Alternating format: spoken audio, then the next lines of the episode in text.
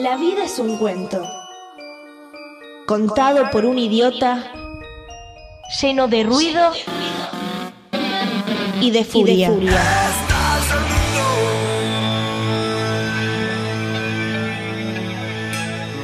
Que no significa nada.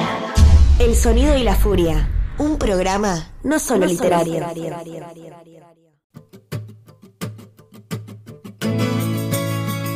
¿Te parecen muy caros los libros?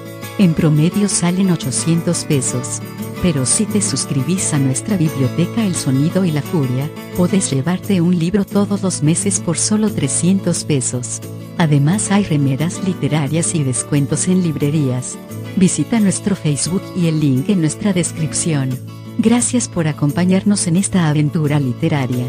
El Sonido y la Furia, el mejor podcast de literatura.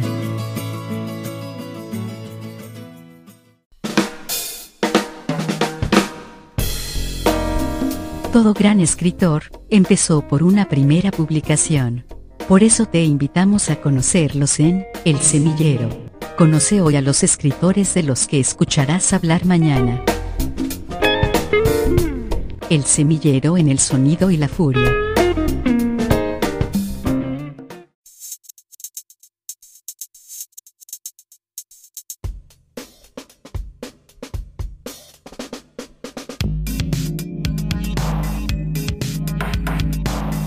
Noches, nos encontramos inaugurando una nueva sección aquí en el programa donde ustedes van a poder conocer montones de, escritores nuevos, muchos de ellos eh, primerizos en esto de publicar un libro, así que nada, estamos muy felices de, de poder eh, seguir hablando y presentándoles autores, en este caso vamos a hacerlos con esta nueva modalidad que son entrevistas un poco más breves y que bueno van a empezar a, a, oír bastante.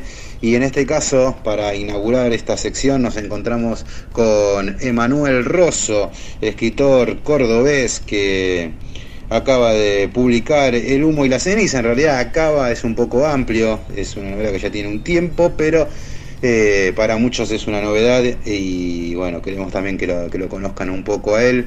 Esta novela fue publicada por sello Fantasma, así que nos encontramos con Emanuel para que bueno, nos cuente un poco cómo fue todo este trabajo, de qué va la novela y primero y lo que más nos interesa a nosotros para conocerlo a él es que nos cuente un poco de sus comienzos, de cómo ha sido su incursión en en la literatura, cómo ha llegado a los libros, cómo fue que le dieron estas locas ganas de ponerse a escribir y también un poco que nos cuente cómo es el ámbito cordobés que nos ha nutrido de, muchísimos escritores, ¿no? Ha pasado por el programa Lamberti, debo mencionar a Falco que escribe unos cuentos maravillosos, eh, bueno, Busquet también es de, de, por ahí, así que bueno, hay una movida interesante también en Córdoba, así que bueno, eh, Manuel, con, primero te, presentamos y por supuesto, bueno, queremos saber que nos cuentes de cómo, cómo ha sido todo este, este comienzo.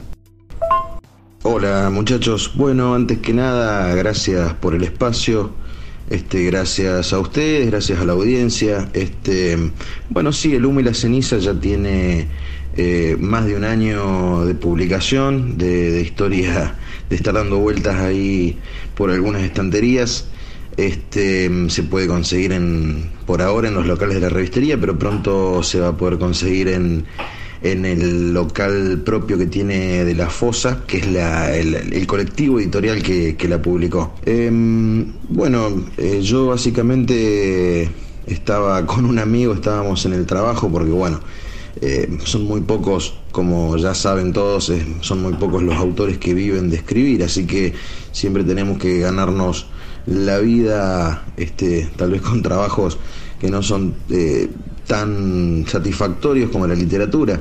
En mi caso, bueno, trabajo en supermercadismo y estábamos con un compañero en la panadería del, del súper y le digo, no puede ser que esto sea lo único que hagamos, no puede ser que vengamos acá, trabajemos, volvamos a nuestras casas y no, no hagamos nada que nos haga sentir satisfechos y realizados. Y bueno, le propuse juntarnos a escribir un guion cinematográfico. Este muchacho, este, Matías Bodraco, un amigo, es eh, muy cinéfilo.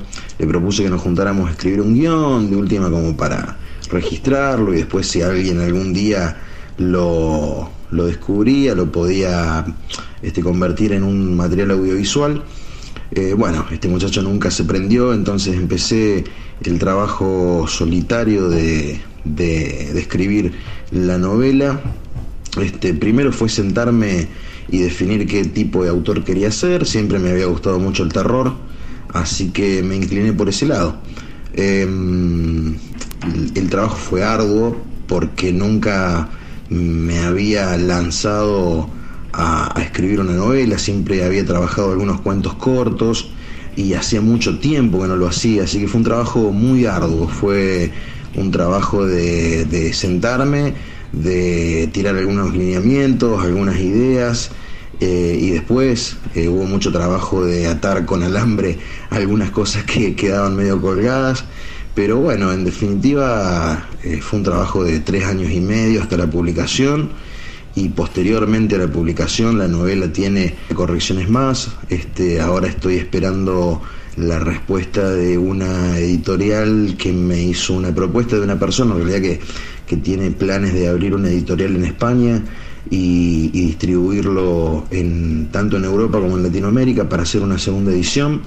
Este, pero bueno, estas cosas llevan su tiempo, este, está en este momento en esa pilita em, de lectura que, bueno, que los editores siempre, siempre tienen, así que con mucha expectativa. Mientras tanto, trabajando en algunos cuentos, en otros proyectos, involucrándome un poco en la organización del Córdoba Mata, que es el Festival de Literatura Negra y Policial que se hace todos los años acá en Córdoba, en el marco de la Feria del Libro este, lo que me ha permitido acercarme este, algunas personas que realmente admiro, como Martín Sancia Kawamichi, em, Damián Vives, Matías Bragañolo, y gente que realmente eh, fue un placer conocer este año en, la edición del Córdoba Mata que llevamos a cabo acá.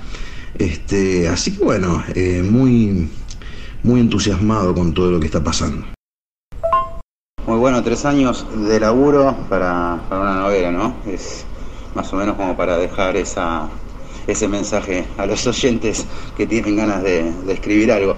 Pero contanos, además de, este comienzo que nos decías de cómo fue pensar un texto y empezar a trabajarlo, comentanos también un poco cómo fueron tus encuentros con la lectura, o sea, qué fue lo primero que leíste, qué libros te fueron marcando, qué autores te fueron llamando la atención y les copiaste cosas. Bueno, yo siempre consumí mucho cómic, este, desde pendejo, y bueno, mi autor favorito siempre fue Alan Moore, así que creo que si a alguien le copié algo fue Alan Moore, este, es como la encarnación de todo lo que quiero ser como, como autor. Este, pero bueno, hay, hay otros, por supuesto, Neil Gaiman, eh, cuando hizo Sandman, eh, Jamie Delano que hizo Hellblazer, eh, Grant Morrison tiene una etapa muy, muy buena, pero mm, es como que, bueno, pertenecen a, una edad dorada del cómic americano que a mí me influenció mucho porque lo leí de chico. Eh, hoy por hoy estoy este, con algunos autores más locales, como te decía antes, Matías Bragañolo, César Inovec de acá de Córdoba, que producen cosas muy interesantes y con las que por ahí me identifico, es un trabajo con el que me identifico. Eh, o me siento cercano, no sé si ellos se sentirán tan cercanos a mí, pero yo, yo me siento cercano a ellos. Y, y bueno, la verdad que todo eso te ayuda a mejorar.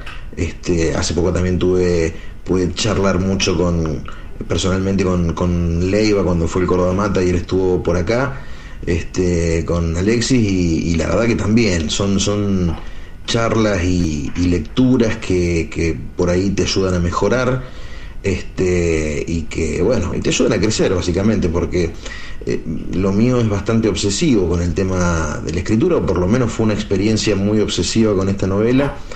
Este, imagínate que en esos tres años y medio hay, capítulos que tienen 30 correcciones.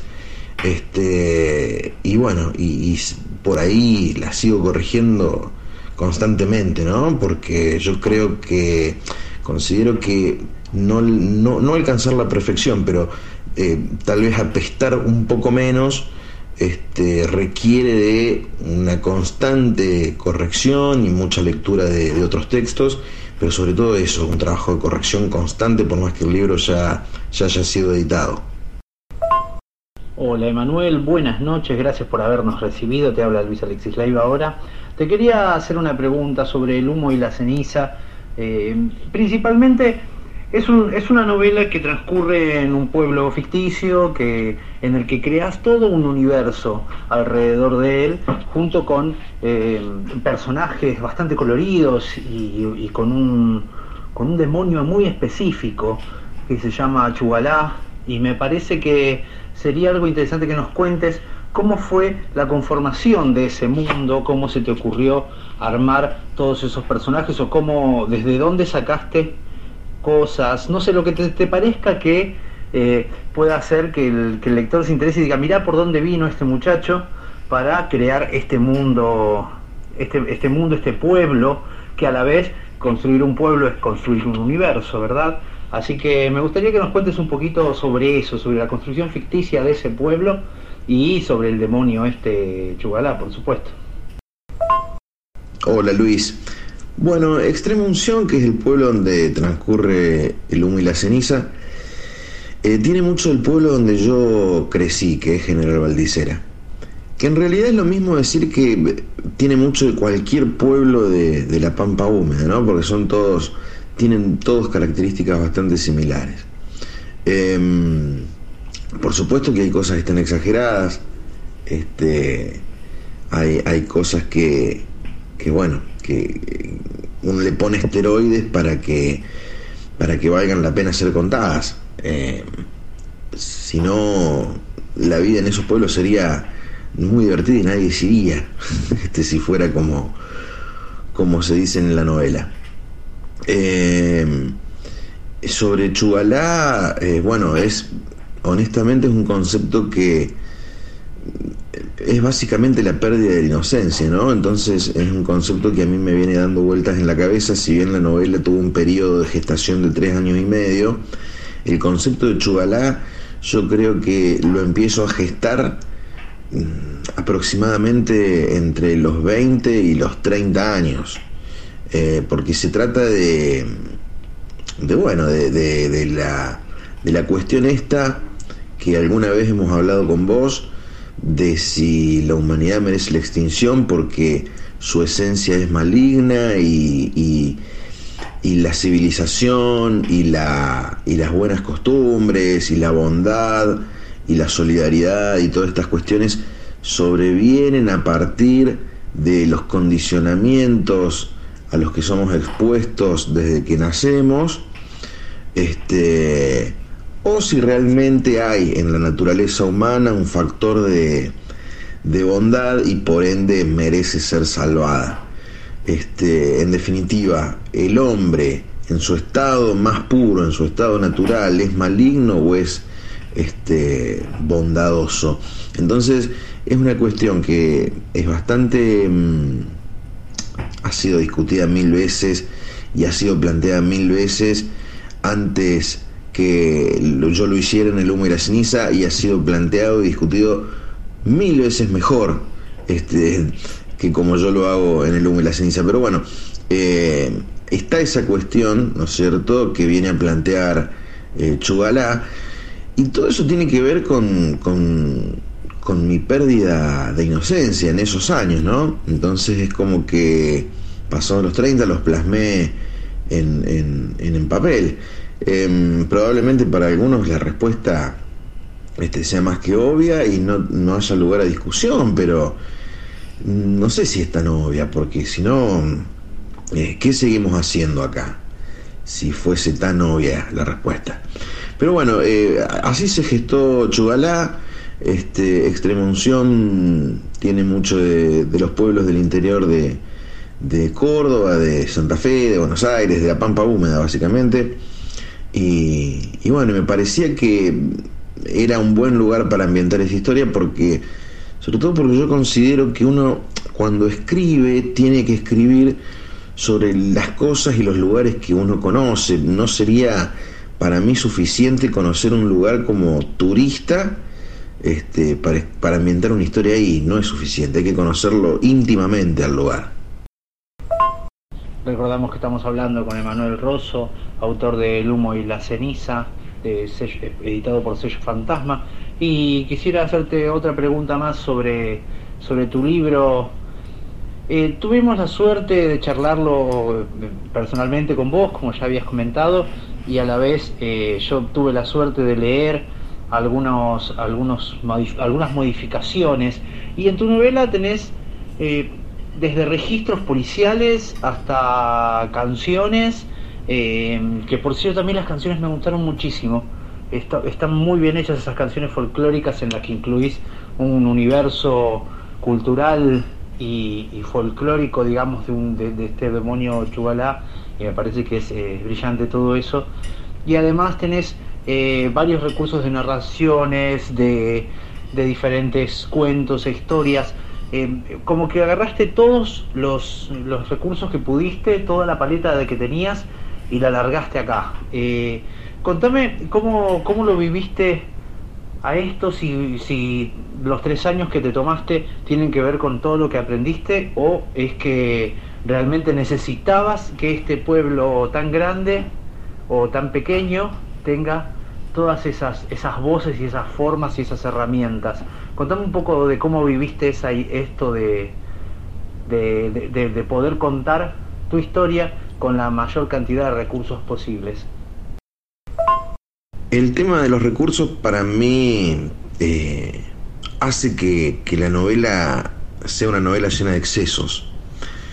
Eh, es decir, tenés un capítulo, eh, no sé, en el que se cuenta una historia casi autoconclusiva, eh, un flashback, tenés una confesión ante un cura en primera persona, en, en ese capítulo cambia el narrador, eh, tenés un capítulo en primera, perdón, un capítulo en el que el villano rompe la cuarta pared y le habla directamente al lector, tenés un capítulo que se sucede este, en, a lo largo de distintas horas, eh, digamos, donde se va marcando el paso del tiempo. Tenés un recorte de un diario, tenés los interludios que son canciones infantiles, tenés este, mm, los recortes de los extractos de los libros de, Daniel Osorio, esta supuesta autora este, colombiana residente en Argentina.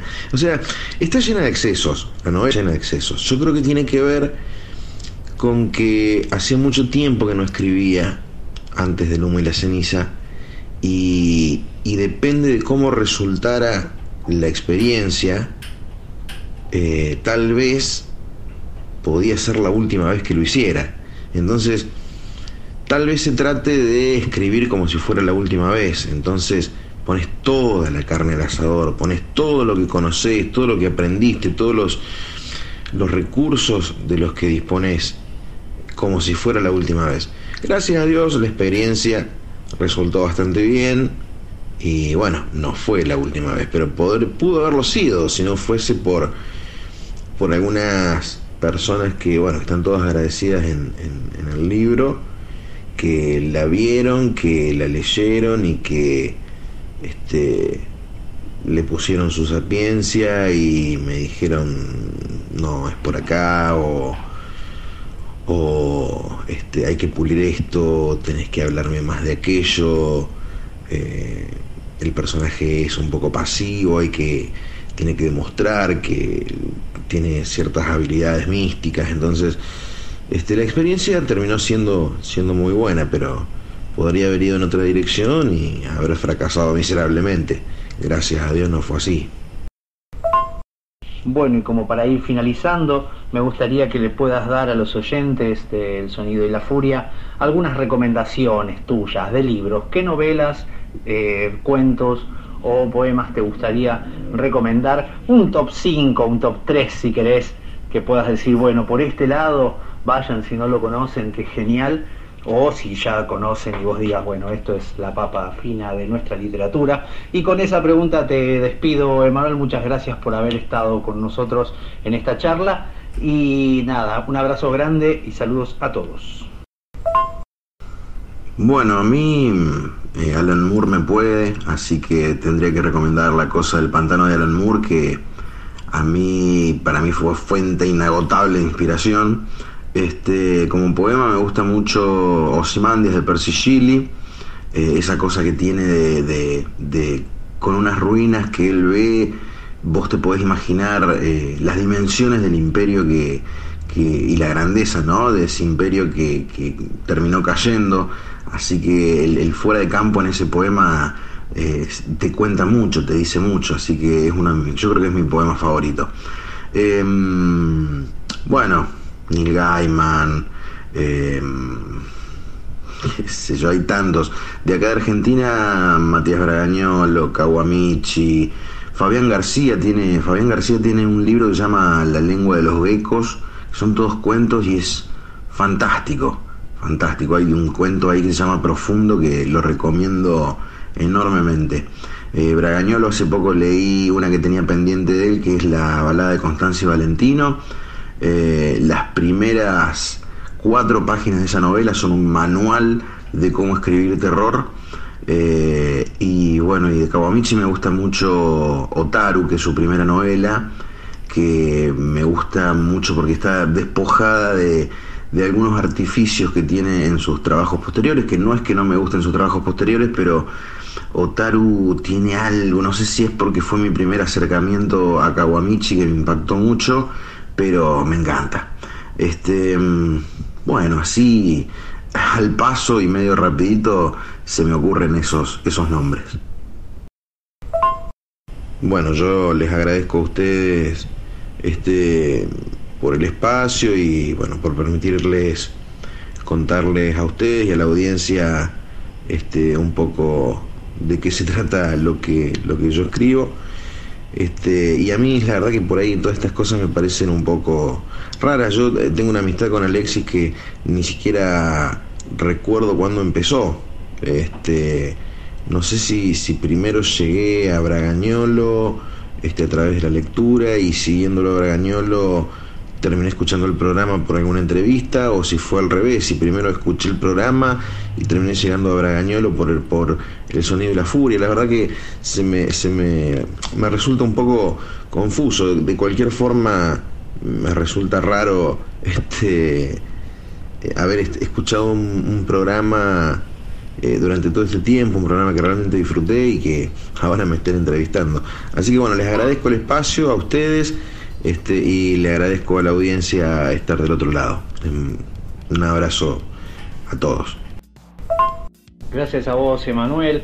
Eh, recomendamos entonces El humo y la ceniza de, de Manuel Rosso, editado por Sello Fantasma, y El orgullo es nuestro por tener oyentes tan talentosos que ahora pasan a la parte de escritores y siguen siendo oyentes. Le mandamos un abrazo enorme y hasta el próximo especial pequeño presentando escritores nuevos.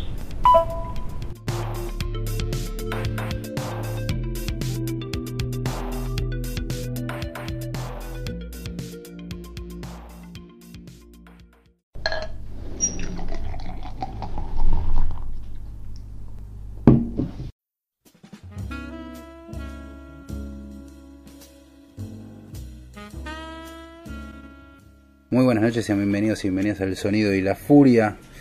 Retomamos primera nota del año. Estamos arrancando y de, jugamos de visitante. Sí, sí, bueno, Matías Pertín, el que te estuvo hablando, yo soy Luis Alexis Leiva y queremos dejar esta grabación. Estamos hablando bajito porque estamos en la librería Suelte Maldita. Aquí en Serrano 1349, ¿no? Exacto. 94. perdón, intercambié los números. Sí, sí, sí, dislexia numérica tenés. O sea, que 1394. son las letras. Sí, sí, totalmente. Casi llegando al 1400 estamos. claro, claro, claro.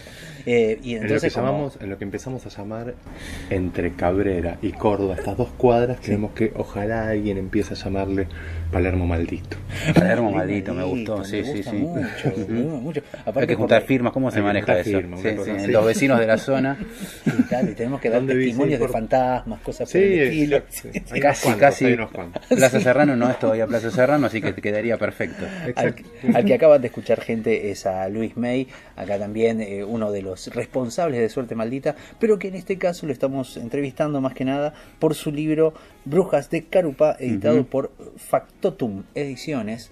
Eh, y que bueno, llegamos, dijimos, vamos a hablar de este libro, pero vamos a ir a visitarte tu librería. Y ya que estamos en el estadio. Y claro, sí, sí, sí. vamos a jugar acá, dijimos, vamos a rodearnos de libros y hablamos bajito porque hay gente que no las queremos desconcentrar, que están mirando y, y, por comprar millones y millones de libros, como sucede acá en Argentina, por supuesto, ¿no? Como costumbre. Claro, como es una costumbre, ¿no? pero Luis, ¿cómo, ¿cómo, estás arrancando el año? Vamos a arrancar por ahí. ya hemos hablado con vos antes. Sí, con, sí, un montón. Sí, sí, muchísimas veces. Sí, sí, varias. Entonces, lados y en el programa incluso con, con, libros anteriores. Ahora, eh, ¿cómo, ¿cómo arrancaste el año? Eh, en, en, el sentido de la librería, tu, tu oficio de escritor. Mira, la librería arrancó porque está porque está Ana López. Claro, sí, sí. Eh, acá sin ella ni, ni, arrancaba ni nada.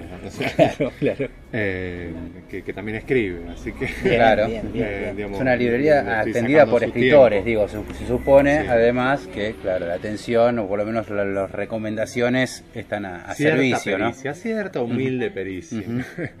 Eh, de estar buscando todo el tiempo cosas, ¿viste? pero porque nos gusta. Lees mucho más, imagino, también eh, ahora, ¿no? No, siempre leí igual. Claro, claro, porque siempre estuviste, en metido en librería, ¿no? Pero bueno. En sentido de, con connotación peyorativa de animal, sí. Eh, leo lo que se me canta, si no me gusta lo dejo, soy muy crítico. ¿Sos el que dejas libros? Sí, ¿No te frustra para nada el dejar libros? Es que, ¿qué es dejarlo? ¿Dejarlo hasta cuándo?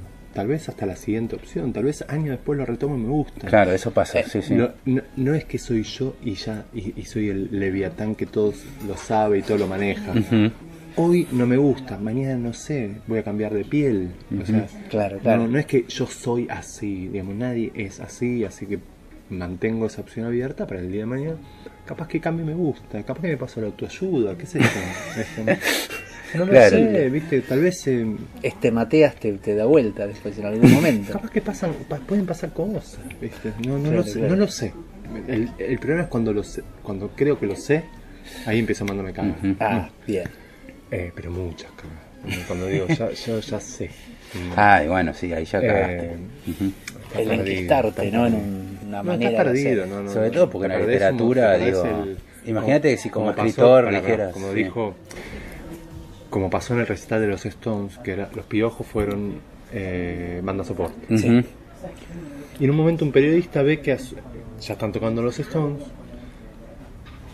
rock total, fiesta, y mira para la izquierda y en pleno campo al lado suyo está Ciro, el de los piojos. Y en un momento se anima y le dice, perdón, Ciro, ¿qué, ¿qué haces acá? ¿Por qué no estás en el VIP? Y el otro lo mira y le dice, ¿y qué? ¿Me voy a perder la fiesta? Eso es lo que pasa, eso es lo que, lo que incomoda de, de, comprar, ¿viste? Una, claro. ¿viste? Una forma hecha ya recontra establecida, ¿no? no, sé qué va a pasar. Acá tenías que aprovechar esto. No, él quería aprovechar otra cosa. Por supuesto. Sí, Sí, sí, Ahora sí, perdón, te interrumpo. No, no, te decía que justamente como escritor o como lector, incluso si vos ya te considerás que ya llegaste, digo, estás al horno, claro, digo, siempre. Fíjate que desconfío de un escritor que me diga, no, yo ya estoy en un nivel altísimo. lleno, ¿eh? bueno, en poesía más que nada. que no me dan bola. En poesía hemos hemos, encontrado mucho de esas cosas que de golpe decís, no, porque yo soy poeta y, ya dejé de leer. Bueno, tranqui. me pasa hasta con, hablando con, gente del rubro que me, dicen, ¿y qué andas? ¿Cuáles son los planes para este año? Yo les digo la verdad. Eh. Nada, yo voy a la noche, me hablo el tía María y escribir y como que te juzgan un poco por esa solemnidad, ¿viste? no, no, no, es de verdad lo que hay que hacer. Sí, sí. Si yo no sé lo que va a pasar, saco un libro y capaz no lee nadie. Y, está bien. Y aparte es bastante así la cosa. Lo lee un montón de gente. Y es el mismo texto. Digo, vos publicaste mucho también, entonces de golpe por ahí libros, imagino que vos por ahí decías, este está bien, y por ahí no tuvo el resultado que vos tuviste, y otro que dijiste, no estoy seguro, y de golpe salió, y, digo, y anduvo mejor. Digo, no hay ninguna ninguna regla ahí.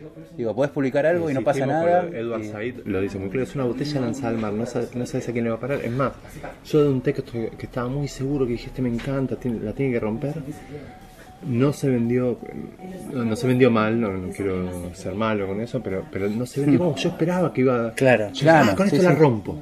Y de repente no. Y de y años después me doy cuenta que no estaba tan bien. Mirá, mirá. yo dije "Mm, podría haberlo hecho mejor tendría que haber Vos sabés que guardado". yo me acuerdo mucho de, de algo que nos dijiste la vez anterior, que, que decías, dedícate a escribir, publicar ya va a venir, es otra cosa, es como no, de- de- la publicación es aparte, es otra cosa, dedícate a escribir. Es que- escribir, escribir, escribir, no importa después. O sea que en Digamos, Era lo que te definitiva-. Es que que que te. Lo que es muy fogneriano, por otro lado, hablando de este programa, A la ¿no? noche frente. Sí, perdón. Es que era lo que vos le decías a todos, a todos tus muertos y adiós ante tus rezos, ay, quiero ser escritor. Y bueno, escribir es escribir. ser Claro, escritor es sí, escribir. sí. Mm. Y un día te dijeron, bueno, dale. O sea, te voy a dar eso, que puedas sentarte a escribir todos los días. ¿Y qué más querés? Claro. Entonces, después, bueno, pueden pasar cosas. O sea, pueden pasar cosas, pero el tema es. Sí, qué lindo. Sacaste un libro, te pusiste una camisa para la presentación, hay vino, todos, hey, felicitaciones, firmás ejemplares, la pasás bomba. Tal vez conoces a una señorita en esa presentación que no puedes creer que, que esté. Claro. El tema es que después llegas a tu casa, cerrás la puerta, te sacas la camisa, te pones una remera, te calzás las ojotas y te sentas a escribir. Y sentate a escribir, claro. No, y te sentás a escribir porque no, es, es lo que haces. O sea, es como, Sí. ¿qué vas a hacer? Porque ya pasó el ruido, ya pasó toda esta fuegos artificiales. Sigues haciendo lo que hacías. No hay mucho más. No cabe más cosas. Y en eso, ¿cómo surgió, entrando ahora ya sobre el, el tema del libro, el tema de la construcción del libro, más que nada, ¿cómo surgió? Eh, Acordate que el libro, entiendo que ustedes son periodistas más que todo y están todo el tiempo tratando con editoriales, pero el libro es editorial. sí, Yo escribo sí, sí, textos. sí. Ah, bien, bien. Ojalá escribiera libros. Claro. No, no, no. Yo, andás a ver, yo acabo de terminar una novela y tal vez sale en 10 años. O no sale nunca. Mirá. Bien, en- Pero, la- pero está bueno eso. Entonces, a- a- eh, ateniéndonos a eso, eh, ¿cómo surgió el texto de Brujas de Carupá que después se convirtió en el libro? Digamos, ¿cómo fue que, que- que te empezaron a surgir las, digamos, los primeros párrafos, las palabras, las situaciones? De la misma manera que surge cada texto que algunos no termino, o sea, muchos no los termino, eh, siento que no terminé, porque están ahí por, por prueba y error y por la ley número uno de la literatura, que es si perdés lo lúdico, como juego práctico de sentarte y en- empezar a jugar a algo, Sí, si perdés eso, estás absolutamente cagado. claro. Perdiste para siempre. Si O sea, no te diviertes, Los si juegos, no- como cuando eras chico, se sufren a veces. Y sí. Llorabas, te acordabas, no, pataleabas, no te se puede jugar de otra manera, no se puede jugar de otra manera que no sea en serio. Claro, se juega Sí. en serio. En serio a se veces te vas a caer de risa, a veces vas a sentir el furor de ganar, a veces la angustia tremenda de perder todo el tiempo. Bueno, no sé, pero te sentas a jugar. Claro. Si perdés lo lúdico, esto surge así. Una voz extraña que ya venía de los pájaros de la tristeza. Claro. claro, Entonces, yo lo bueno, relacioné vamos a hacer bastante. un primo, un primo lejano de este, viste que en un momento se inicia, para el que lo leyó lo entiende. Sí, sí. Eh, que son todos un mundillo así de gente, bueno, con ciertos poderes y... Bueno, está muy conurbano. particularidades. Sí, sí, sí. Bueno, Eh, ya arranca diciendo el nombre de. Sí, es Carupá, Sí, y bueno, por algo es feo, digo. Se llama Carupá, Ya- ya no se llama París. muchas veces, digamos. Eh, ni de dónde sacaste ese nombre. Es un lugar. No, como- Ah, Ah, ¿cómo que no lo saben? Digo, cualquiera que viajó en, en el Mitre, digo, Eso que sí. va a Tigre, la estación Carupá era la, la estación heavy de todo el... Ten, ten en cuenta- Había varias. eh. Sí, pero te decían siempre, yo desde chico me decían, Carupá no te bajes nunca. No te sacar. Sí. Seguían a Tigre. Claro, sí. Te esperan en la estación de Corupá. No, No. No me hagas eso. Seguí una estación más. No, eh, pero también hay que tener en cuenta que esta idea de, de los lugares, ¿no? no todo el mundo tiene en cuenta. Digamos, hay gente que confunde la matanza con mataderos. Y, Sí. claro, y- y Bueno, no es- Para mí, ah, bueno, yo entiendo Sí, que puede se puede ser, pasar que- y está buenísimo, cada cual tiene una concepción diferente, pero para mí hay tres tipos de personajes en literatura. Los personajes personas, los personajes cosas Sí, y los personajes o sujeto ambiente. El sujeto ambiente es un personaje más, actúa Sí. como si estuviera vivo. Bien. No cabe la menor duda. No es lo mismo decir primero de diciembre del 2000 que primero de diciembre del 2001. No sé. Claro. Bien, Ujú. claro. Cambia el Leviatán, cambian las reglas del juego. Sí. Un día estás pagando con pesos, al otro día estás pagando con patacones. O sea, te cambia el Leviatán las reglas del juego y ya la realidad es otra vez más. Lo que siempre digo, tan sencillo como no es lo mismo estar haciendo esta nota con el mundo como está que si afuera ahora hubiese un apocalipsis zombie. No, claro. Sería bueno. como, ¿qué, per- qué periodistas vocacionales, de verdad.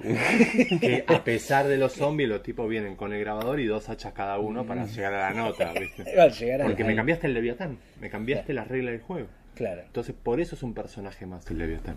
Claramente Carupá tiene elementos de personaje Sí. Sí. que funcionan por sí mismo. Es verosímil que de repente haya curandera, Claro, que sí, se crucen sí, en San sí. Fernando al cementerio y que en el osario agarren hueso, que era lo que hacíamos, literal, y por joder, o Claro, o por sí, hacer sí, algo y ganarse unos mangos. ¿viste? Claro, claro. Eh, porque el Leviatán de ese lugar te lo dice, no es lo mismo, es como la- las historias que suceden, si quieres hacer una historia particular, por ejemplo, en la Segunda Guerra Mundial pones eh, una pareja que está intentando eh, tener un hijo, por ejemplo. Sí. Si vos lo pones acá en el mundo moderno, bueno, va a ser una historia minimalista. Ahí va a Claro. ser como, primero rajen. O sea, Claro. rajen. Y ellos no, no, ellos se quieren quedar ahí, quieren procrear y pues, les suenan las bombas. cosa. Bueno, va a ser una historia particular porque el Leviatán te lleva a que Me, escribas me eso. recuerda, mira, mira el ejemplo, me recuerda a, eh, la carretera de Bueno, Cormac claro, McCarthy, sí, claro, sí, sí, sí. ¿no? Cuando nace Una historia el sencilla, minimalista, en un apocalipsis. bebé.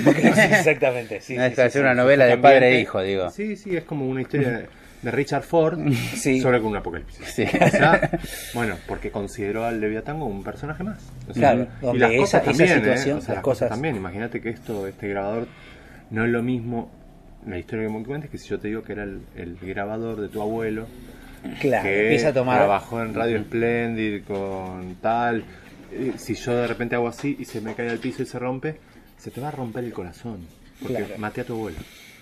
Porque es lo que sucede ahí. Porque maté a tu abuelo. Claro, lo, claro. lo volvió a morir. O sea, Sí. dos veces. Murió porque murió y murió porque. Se, yo Porque en que tu haberlo concepción, cuidado. sí, sí. ¿Por qué no lo cuidé más? Qué pelotudo. Y, y algo de los objetos, bueno, eh, contamos un poquito sobre Brujas de Carupá, cómo, cómo, cómo transcurre el texto.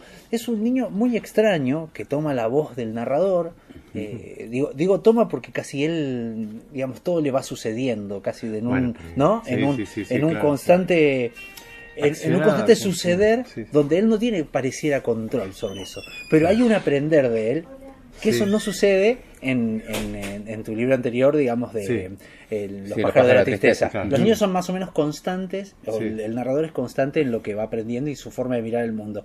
Este empieza cada vez a aprender un poquito más, ¿no? Hay como un avance de él Ah, en me, eso. me interesa mucho la ignorancia de lo que pasa alrededor. Claro, no en, y la- en no en las eso- brujas, sino en la vida. Claro, y en eso él empieza, digamos, a, a través de la visión de él, vemos una situación que vamos descubriendo poco a poco y se nos va revelando a partir de los datos que él va Claro, eh, interpretando. Que por momentos decís a dónde va todo esto. Claro. Porque no, no van cayendo por ahí las cosas y vos decís, ¿en dónde estoy?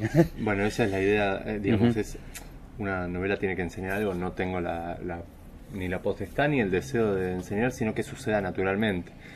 Eh, pero a través de la mirada del niño esperaba que todos nos diéramos cuenta, o sea, Ujú. como, como hipérbole de la fe sobre mi escritura, cosa que igual es un delirio, no sucede así, pero, Claro, sí. pero está bien, ahí tiene que haber una fe en algún lado, Sí, y sí. el tema es, eh, no, en realidad estamos estamos más ciegos de lo que creemos. No, no sabemos lo que nos pasa, no Claro. sabemos lo que pasa alrededor, nada. O sea, estamos, o sea, y vamos descubriéndolo a Eh, partir de, de, de- aparte por, por datos casi laterales no que para él son ese es laterales un concepto muy interesante en el, en el sentido bartesiano. Bartés lo decía muy claro, dice, lo importante no es el camino del texto, sino la adyacencia. No, pero es, Claro, es- claro, es- claro. es una, es una vie- en realidad le pone palabras una vieja técnica, ¿no? que es en contar lo que está del otro lado. ¿sí? Claro. Es decir, no es tan importante que nosotros vayamos a Mar del Plata en grupo, cagándole la risa, sino que paremos en Atalaya. Y Mar del Plata no importa. Y, y en. Atalaya vamos a conocer a la, a- la chica que atiende en la caja. eh, la chica iba a estar leyendo el libro que justo queríamos conseguir y nunca encontramos. Y ella lo está Claro. leyendo y lo está terminando. y las medialunas estaban más o Eh, menos las ese medialunas día estaban horribles ese día, pero conocí a la chica por la cual me voy a quedar en Chascomús. Claro, Claro, sí, sí. me, fui Y que pero- me invitó a una fiesta Y en seis meses llegamos a Mar del Plata, pero el lector te dice, ¿no era que iban a Mar del Plata? Sí, sí. Y yo la promesa la cumplí. pero llegamos. pasaron cosas. No, llegar llegamos, pero, pero se tarda seis horas. Es casi como el camino a pobreza cero. Más o menos, llegamos por algún por un lado extrañísimo. Llegamos por algo así, nos va a matar a todos. Sí, sí. Aumentó de golpe en el camino, Sí, pero sí, bueno, sí, el camino fueron es ese. Se fueron muriendo cada uno de los pobres. ¿sí? Eh, y en ese punto me pareció que me- metiste esta idea de lo, de lo fantástico también, que, que uno como Sí. lector empieza a tra- tratar de entender en que si sucede o es interpretación del narrador. Cuando empieza a avanzar la novela, digamos, ya sin, sin entrar en este concepto de la spoilercracia, ¿no? que no se puede contar nada, ¿viste? Claro, no, no podemos contar absolutamente nada. Porque si no te matan. Vas sobre y vas viendo que todo se define hacia un lugar. Claro, sí, sí. Es un- Se es empieza a definir. Porque todas las Cuando tramas empieza- Claro, cuando se empieza a definir, decís, ah, no, Ahí agarró, sí, acá sí. esto es genial. Ahí agarraste ya los acá- últimos kilómetros a Mar de Plata y le empezaste a apretar el acelerador. Ahora sí, ahora lleguemos, ahora quiero Claro, ahora quiero que lleguemos. Cuando vamos llegando sobre el final, decís, ah, bueno, no. Pasa, Empezó pasa. a convertirse Sí, en otra cosa más disparada de lo que uno, de lo que uno esperaba. que no era una simplemente o un delirio o una mala interpretación del personaje. Sí, sí. sino No era una sugerencia. No era una iba sugerencia. Estaba pasando algo realmente importante. Y, y, en es- y en esos conflictos que hay entre los personajes, que con la madre que, que parece que es viuda y que tiene las cenizas del abuelo que las cuida como si como si eh, no sé como si fuera el mismo Sí, sí, abuelo el- sí. y el nene interpreta que tiene una abuela catatónica porque dicen que tiene Alzheimer pero está ahí como peor que el O Alzheimer poseída. Sí, No poseída. se entiende de bien. claro que no se sabe si está poseída si el espíritu del abuelo aparece o no si se hay Bueno, como el unas chiste es cosas ese, que si vos enunciás la verdad cerrada, o Claro. sea, de que tiene tal cosa y así es, no hay trama. no hay Claro, trampa no hay es trampa, verdad. claro No hay trama, no hay trama Sí, ni, sí, no, no. o sea, no hay trampa tampoco. Trama y trampa sí. es Sí. parte de lo mismo.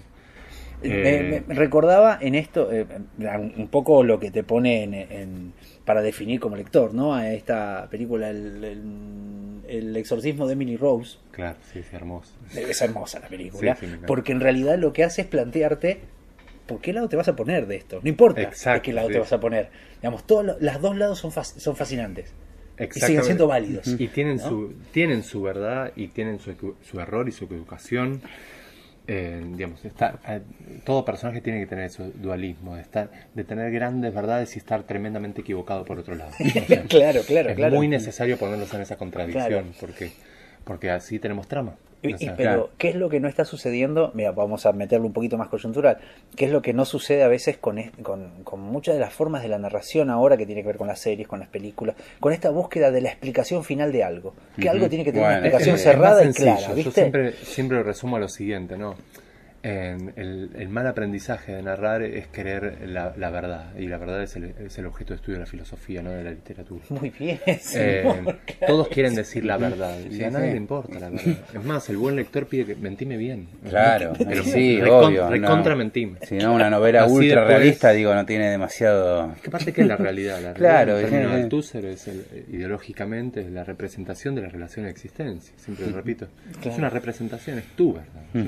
Tengo la mía, Exactamente, sí, métete sí. en el culo la tuya. Claro, ¿qué me importa? No sé, no sé lo y en ese punto te plantea esta dualidad de lo, de lo místico y a la vez de lo, re- de lo supuestamente Bueno, real o no místico, ¿no? Existe ni bien se lo enuncia. Claro. O sea, es la enunciación por excelencia. Que, además eso sucede. Lo cual es absurdo, digamos. to- todo- yo me recordaba mucho eh, cuando hablaba a veces con gente y, y- y voy metiendo eh, temas de, de lecturas que voy teniendo y siempre la que me toca es la que más, más refiero. Y en este caso, cuando estaba leyendo Brujas de Carupa, me pasó que decía, yo iba mucho, a la- a mí me mandaba mucho a curarme el empacho. Mira, Todo el tiempo. No, no te puedo explicar, digo, yo no creo en nada, no creo ni en Christian Dior. Dice, no, yo creo en nada. La, la, la curadora me curaba el empacho. Yo me sentía mejor. Sí. Dame toda la explicación que quieras. Yo iba a la curandera y estaba mejor. sí, sí. No sé qué decirte, ¿entendés? Con Bueno, todo el escepticismo.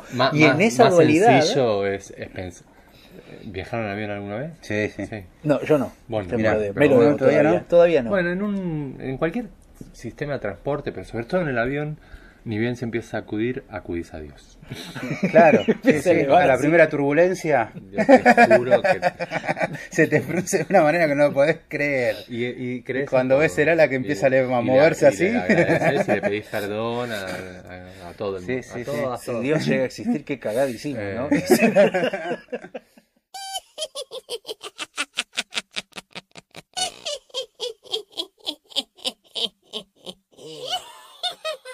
¿Cómo diferencias lo que existe o no existe, lo real o no, lo no real, o lo verosímil o no verosímil, a partir de esa mirada del personaje, ¿no? Que él no la diferencia y no le importa diferenciarlo. Entonces nos ponen un desafío nosotros como lectores, porque tratamos de ver por afuera del narrador, ¿no? Tratamos de leer por afuera del narrador, bueno, y juzgar qué es real o no real, y tal vez todo es real. Bueno, acá hay dos conceptos que se cruzan. Uno, primero es uno de Faulkner que decía muy claramente que uno no escribe lo que quiere, uno escribe lo que puede. y, y no, y no lo decía Gran verdad. Juan de los Palotes, lo decía un tal eh, este guacho, lo decía, que algo sabía. Sí, sí, sí. Imagínate que te lo diga él, él te dice que se escribe lo que, lo que se puede. Lo que Bien. se puede. Sí, Yo escribo realmente lo que puedo. ¿sí? O sea, y en un acto de tremenda honestidad, yo tengo esas dudas todo el tiempo. Quiero decir, por eso te dije lo del avión. A veces, mira, sacude el avión y yo invoco a, A quien a sea. cualquier fuerza superior que, que me quiera ayudar. ¿eh? O sea, no tengo ningún problema. Por eso después me hago el diagnóstico, todo lo que quiera, pero en ese momento no. Eh, ahora, en- a la noche cuando escribo, ahora estoy escribiendo una novela de terror muy terrorífica, cero humor, Ah, Mira. mira. horrenda. Bien. Y siento cosas alrededor. o sea, y a mí, yo creo en esas Ah, ah, te, cosas. te pone, te pone Mira, a mí me persiguen esas cosas. Yo realmente. Yo no, no es que creo, tengo pruebas. o sea. Es que me pasó tanto con, que cada- cada con tu libro anterior, con. Pájaro de la Sí. Tristeza y Bruja de Carupá, dije, bueno, la grande terror se tiene que venir en algún momento. Ya Así que me la estaba estaba... Macumba, que Claro. no la leyó nadie, pero, digamos, sucede ahí en, en, esa, en esta zona y ahora se viene una horrenda. Pero horrenda, horrenda tal es así que me cuesta mucho estar ahí en el momento porque hay- algo pasa alrededor. Es, realmente pasa. Y, y después, bueno, viene esta cosa de que el otro concepto más claro es eh, lo, lo ideal es lo que te está pasando. Que vos tengas una pregunta de escritura propia, no de lectura. Lo que estás haciendo en esa pregunta es escribir tu propio texto en tu cabeza. Ojalá fuera solo lectura.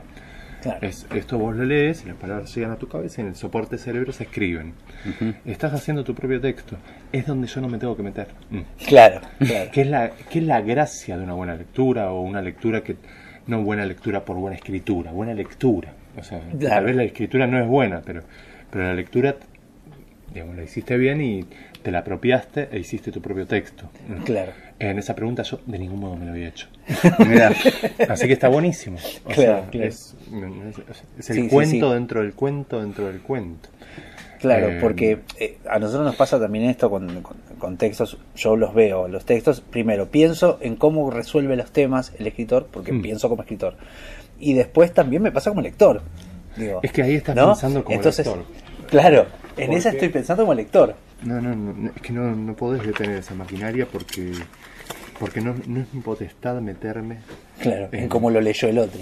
No porque te, eh, no, no queremos tener tanto poder. Eh, no deberíamos. O sea, No debemos creer que van a leer lo que Eh, nosotros queremos que lean. no, no, No. porque aparte el tema es un... te- Acá hay tres elementos fundamentales en un texto, que es el tono, la trama y el tema. Bien, El tono lo po- podés empezar a escribir a través del tono, como esto, que Claro. una voz que me suena, Y que le habla de una manera sí. y le doy, y después va apareciendo la trama, la voy pergeniando, me voy divirtiendo, me voy equivocando. claro. Y después creo potencialmente que tengo un tema que puede tratar de algo a nivel mucho más ontológico. Pero la verdad que el tema lo vas a poner vos. o sea, y el chiste es que el tema a veces, y me ha pasado y le pasa a un montón de colegas, 10 años después vienen y te dicen tu texto trata sobre tal cosa. Es como casa con acá con López nos pasaba nos pasó una vez algo muy gracioso casa con casa tomada de Cortázar Sí. claro.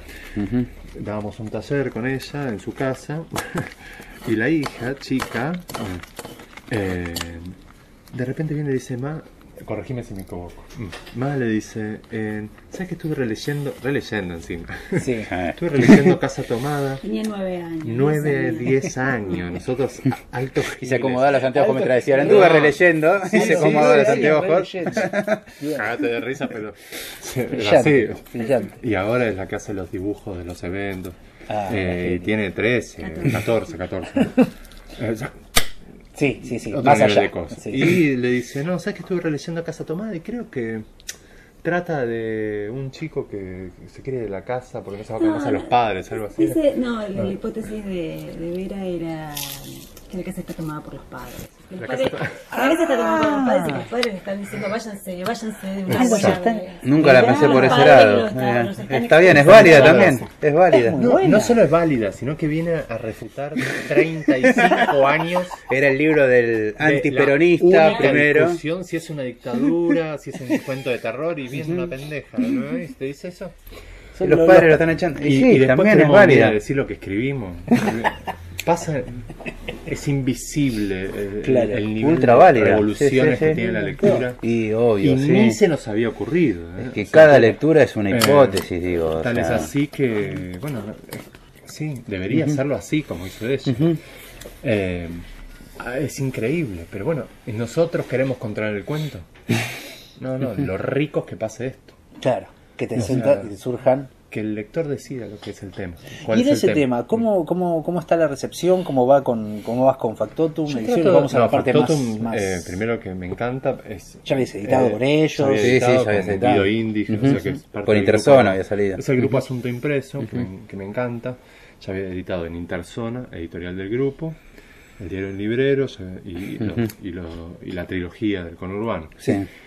Y la verdad que se trabaja muy bien con ellos y hay un muchacho nuevo, va, ya tiene un par de años, que se ocupa de todo Factotum y Interzona, que es un, muy brillante, Luciano, que realmente me gustó mucho el laburo que hizo con la tapa. Sí, me encantó, me la encantó tapa. el- Sí, la sí. foto.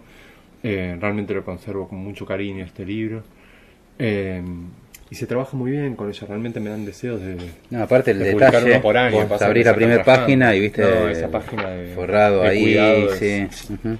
Eh, Te das cuenta están cuando muy está- abiertos a diálogos interesantes. de- eh, no, no son no son violen- no, no tienen un sistema violento de, De- de de- publicación, de de- publicación ni de ni de divulgación Ajá. Ujú. Me- y me parece muy arriesgado una editorial y lo respeto mucho no quieren ser avasallantes viste con Claro, la cosa sí, de, sí. de redes todo el tiempo O poner la mejor La novela de May. novela decís. del mundo o del año Sí. Sí, digo, bueno. me parece muy arriesgado y me parece increíblemente honesto. El resto están Mm. buscando, viste, la. Sí, sí, buscar el título. libro real, el están impacto, el impacto, sí, sí. Ujú. Eh, Lo cual también, obviamente, muchas veces te juega en contra porque de golpe decís la mejor novela de tal y, Y lo- y después la lees y decís, en el mediano, no sé si en el triunfé". mediano largo plazo, muchos editores quedan como unos gitanos, eh, sin desmerecer a los gitanos, Sí. ¿no? O sea, eh, que- Vendiendo que autos. Están buscando, sí, sí, sí, ese capital. Quiero, no, es necesario el capital. ¿Cuánto? ¿Cuánto necesitas? Yo no gano un mango nunca, de nada. Soy pobre y seré pobre. Claro. ¿Te gusta lo que haces? ¿Realmente te gusta lo que haces? Esa es la Ahí pregunta. empieza la pregunta. Sí, Y después vemos. Y te a das veces cuenta cuando plata, a veces justamente. no, y otros te dicen, no, ¿cuál es el problema de ir atrás de la plata? ¿Cuánto? También. Claro. ¿De, qué, de qué estamos hablando?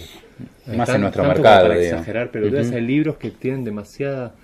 eh, hay demasiado ruido en las redes sociales sobre libros que, en el fondo, viste, después terminas hablando con alguien bien bajito y decís, che, pero ¿lo leíste? Sí. ¿Y qué te pareció? Una mierda.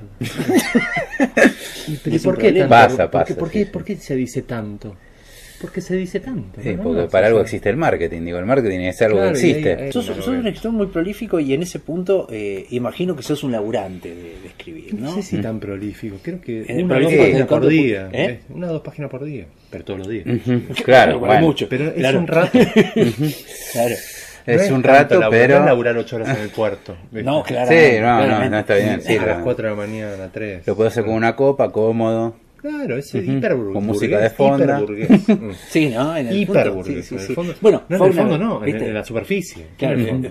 Tremendamente burgués. Porque eh, Faulkner decía, ¿no? Que lo único que necesito es una hoja, lápiz y whisky.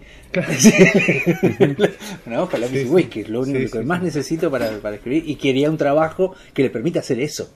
Totalmente. Un trabajo que le dé Sí. dinero para poder hacer eso, ¿no? Y es, y es como, un, como un intercambio. Y en esta búsqueda de la plata, del dinero que vos decías hace un rato, no es que vos estés buscando, pero ¿cómo, cómo estás encarando este año en tanto? La librería y en tanto, bueno, tu- tu- todos tus, tus talleres, tus lecciones, porque también acabas de, de tirar un montón de tips que son bien de taller y me parecen hermosos. Soy fanático del taller. soy fanático del taller. A mí me encanta. Sos el mecánico taller. de los libros en ese caso. Tremendamente mecánico, ultra whiplash total. O sea, Bien. Estoy escribiendo, producí, producí. Y les agarrás la hoja, le haces un bollo y se la tirás No, contra la pared. No tanto, no, no, prefiero empujarlos a ellos. Eh, pero porque realmente después eh, de lo cuantitativo se extrae lo, de lo cuantitativo se extrae lo cualitativo. Claro. Si escribí, bueno, no, puede haber excepciones, claramente, escribir 5.000 páginas y que ni una sea buena. Bueno, Pero Bueno, creo que si escribís 5.000 páginas vas a escribir una buena. Hay una buena de esas. Sí, sí, a veces 5.000. muchísimas Sí, más. te dejas Mm. Sí. guiar, digo, El tema ¿no? es tener la humildad de hacerlo y cometer errores. Claro. Y decía, ay no, si lo hago mal, no lo hago. Anda la puta que te parió.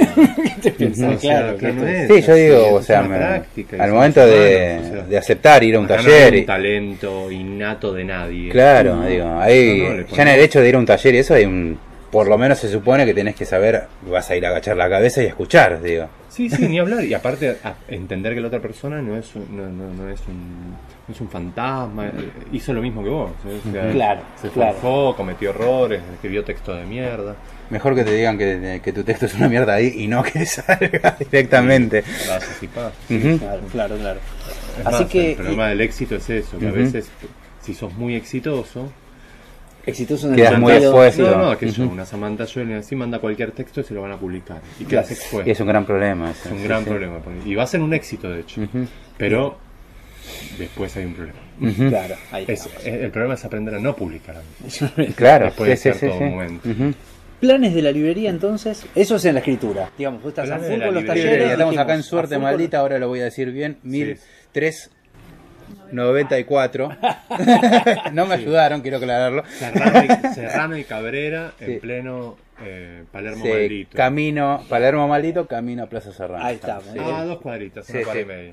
Estamos, perfecto. Eh, nada, nos gustaría que, que- que la gente haga, haga puerta acá, que vengan, se queden, revuelvan. Hicieron un par de festivales con Sí, vino. Mañana tenemos un evento. Mañana Sí, tienen poesía, eventos, sí, lo publicamos hoy. Que lo tome como, como un centro cultural, obviamente compre libros también. Sí, claro, Para- sí, sí. Pero, o sea que, digamos, nuestro, nuestro medio lema es que no- nos gusta armar la biblioteca de la gente. Claro, y que, sí. que- que no te lleve cualquier cosa, ¿viste? O sea, eh, que cada libro que te lleves tenga un sentido, que en 50 años A en esa- diferencia- en esa, biblioteca de tu casa va a estar bien y eso te lo vamos a jurar. A diferencia de nosotros. otras librerías, acá podés pasarte esto- 40 minutos recorriendo, agarrando libros y volviéndolos lo a poner. hasta- nosotros, o sea, vaya, si Sin que está piense que te estás ahí en una situación rara, viste que en algunas librerías te pasan, que te empiezan a mirar cuando llevas mucho tiempo dando vueltas, como que te empiezan a observar. No, no, igual preguntamos, charlar, queremos conocer a la Obvio, persona, sí, queremos sí. saber qué lees, por qué no leíste tal cosa también. ¿no? Claro, claro. Eh, sin conocer ni siquiera el título, o sea, eh, no, sa- sabemos que estamos bien capacitados para armar una, buenas Y bibliotecas. aparte acá Bien, tenés bien, todo lo... bueno, la biblioteca está armada por editoriales, que es algo que Sí, llama sí, la porque atención, porque aparte- aparte por los colores y los diseños te das cuenta. Respetando también el, el objeto del, del editor, que el editor Ujú. tiene un catálogo y el Claro. catálogo tiene un sentido también eh, visual, de, de- de- de belleza. También es un objeto decorativo, aunque no, aunque no parezca. No, claro, pero O ahí sea lo, que nos interesa el contenido. Lo notás, ¿no? Todo lo que es, por ejemplo, siglo XXI, te das cuenta. No, sí, sí, sí. Tus con todos los negros, digo, está, está bien, Sí, sí, bien el sentido delineado. de colección que no- nos interesa respetar al editor en el sentido que dicen, che, mirá, nos rompimos el culo haciendo este, este Claro. diseño, todo, aparte de publicar eh, esto- estos textos. Igual está el libro de Luis Alexis Leiva también. Ah, cierto. Es cierto, lo pueden conseguir ahí. acá también. Exacto, vengan a buscar. Vengan a buscarlo, sí, sí, hay cola de gente ahora. Sí, sí, sí. A partir de mañana. acá, vengan, Sí, sí. siéntense acá y léanlo acá. Y también, Mirá, te des esa opción, claro. Se usa mucho. Totalmente. Bueno, y ahora estamos cerrando. Así que, bueno, eh, Luis, te agradecemos muchísimo. Entonces, recomendamos a la gente enormemente Brujas de Carupá de Luis May, de editorial Factotum, Factotum. Ediciones. Bueno, gracias Así por que, bueno, todo, hasta la próxima y ya Sí. estaremos Dentro- cruzando. en breve, En breve. en. Punto Y bienvenido a los primeros episodios de, de- de la 2020. segunda temporada. Ah, qué lindo, la Nuestra segunda temporada. temporada del Sonido de la Furia podcast. Ah, podcast, claro. segunda tenemos como seis años. Sí, Tercera, sí, sí. Exactamente. Ya, ¿Viste bueno, cuántos años, no? Está bueno. Sí, laburar. Ya casi estás alcanzando Maqueira, te digo, mira. Que por cierto hace mucho que no lo entrevistamos, pero bueno, Bueno, tiene como 3, 4. Cosas que. Bueno, estamos ahí, estamos ahí. Estamos ahí.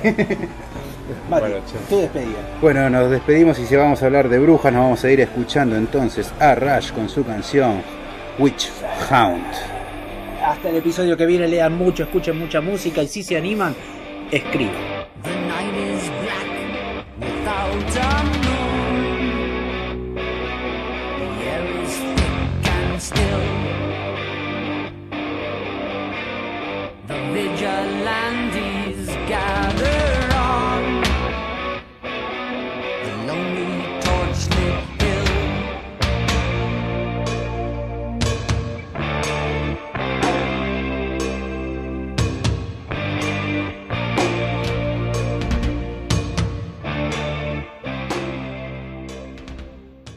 Eso fue todo por hoy. Gracias por habernos escuchado. Hasta el próximo episodio. El sonido y la furia, el mejor podcast de literatura.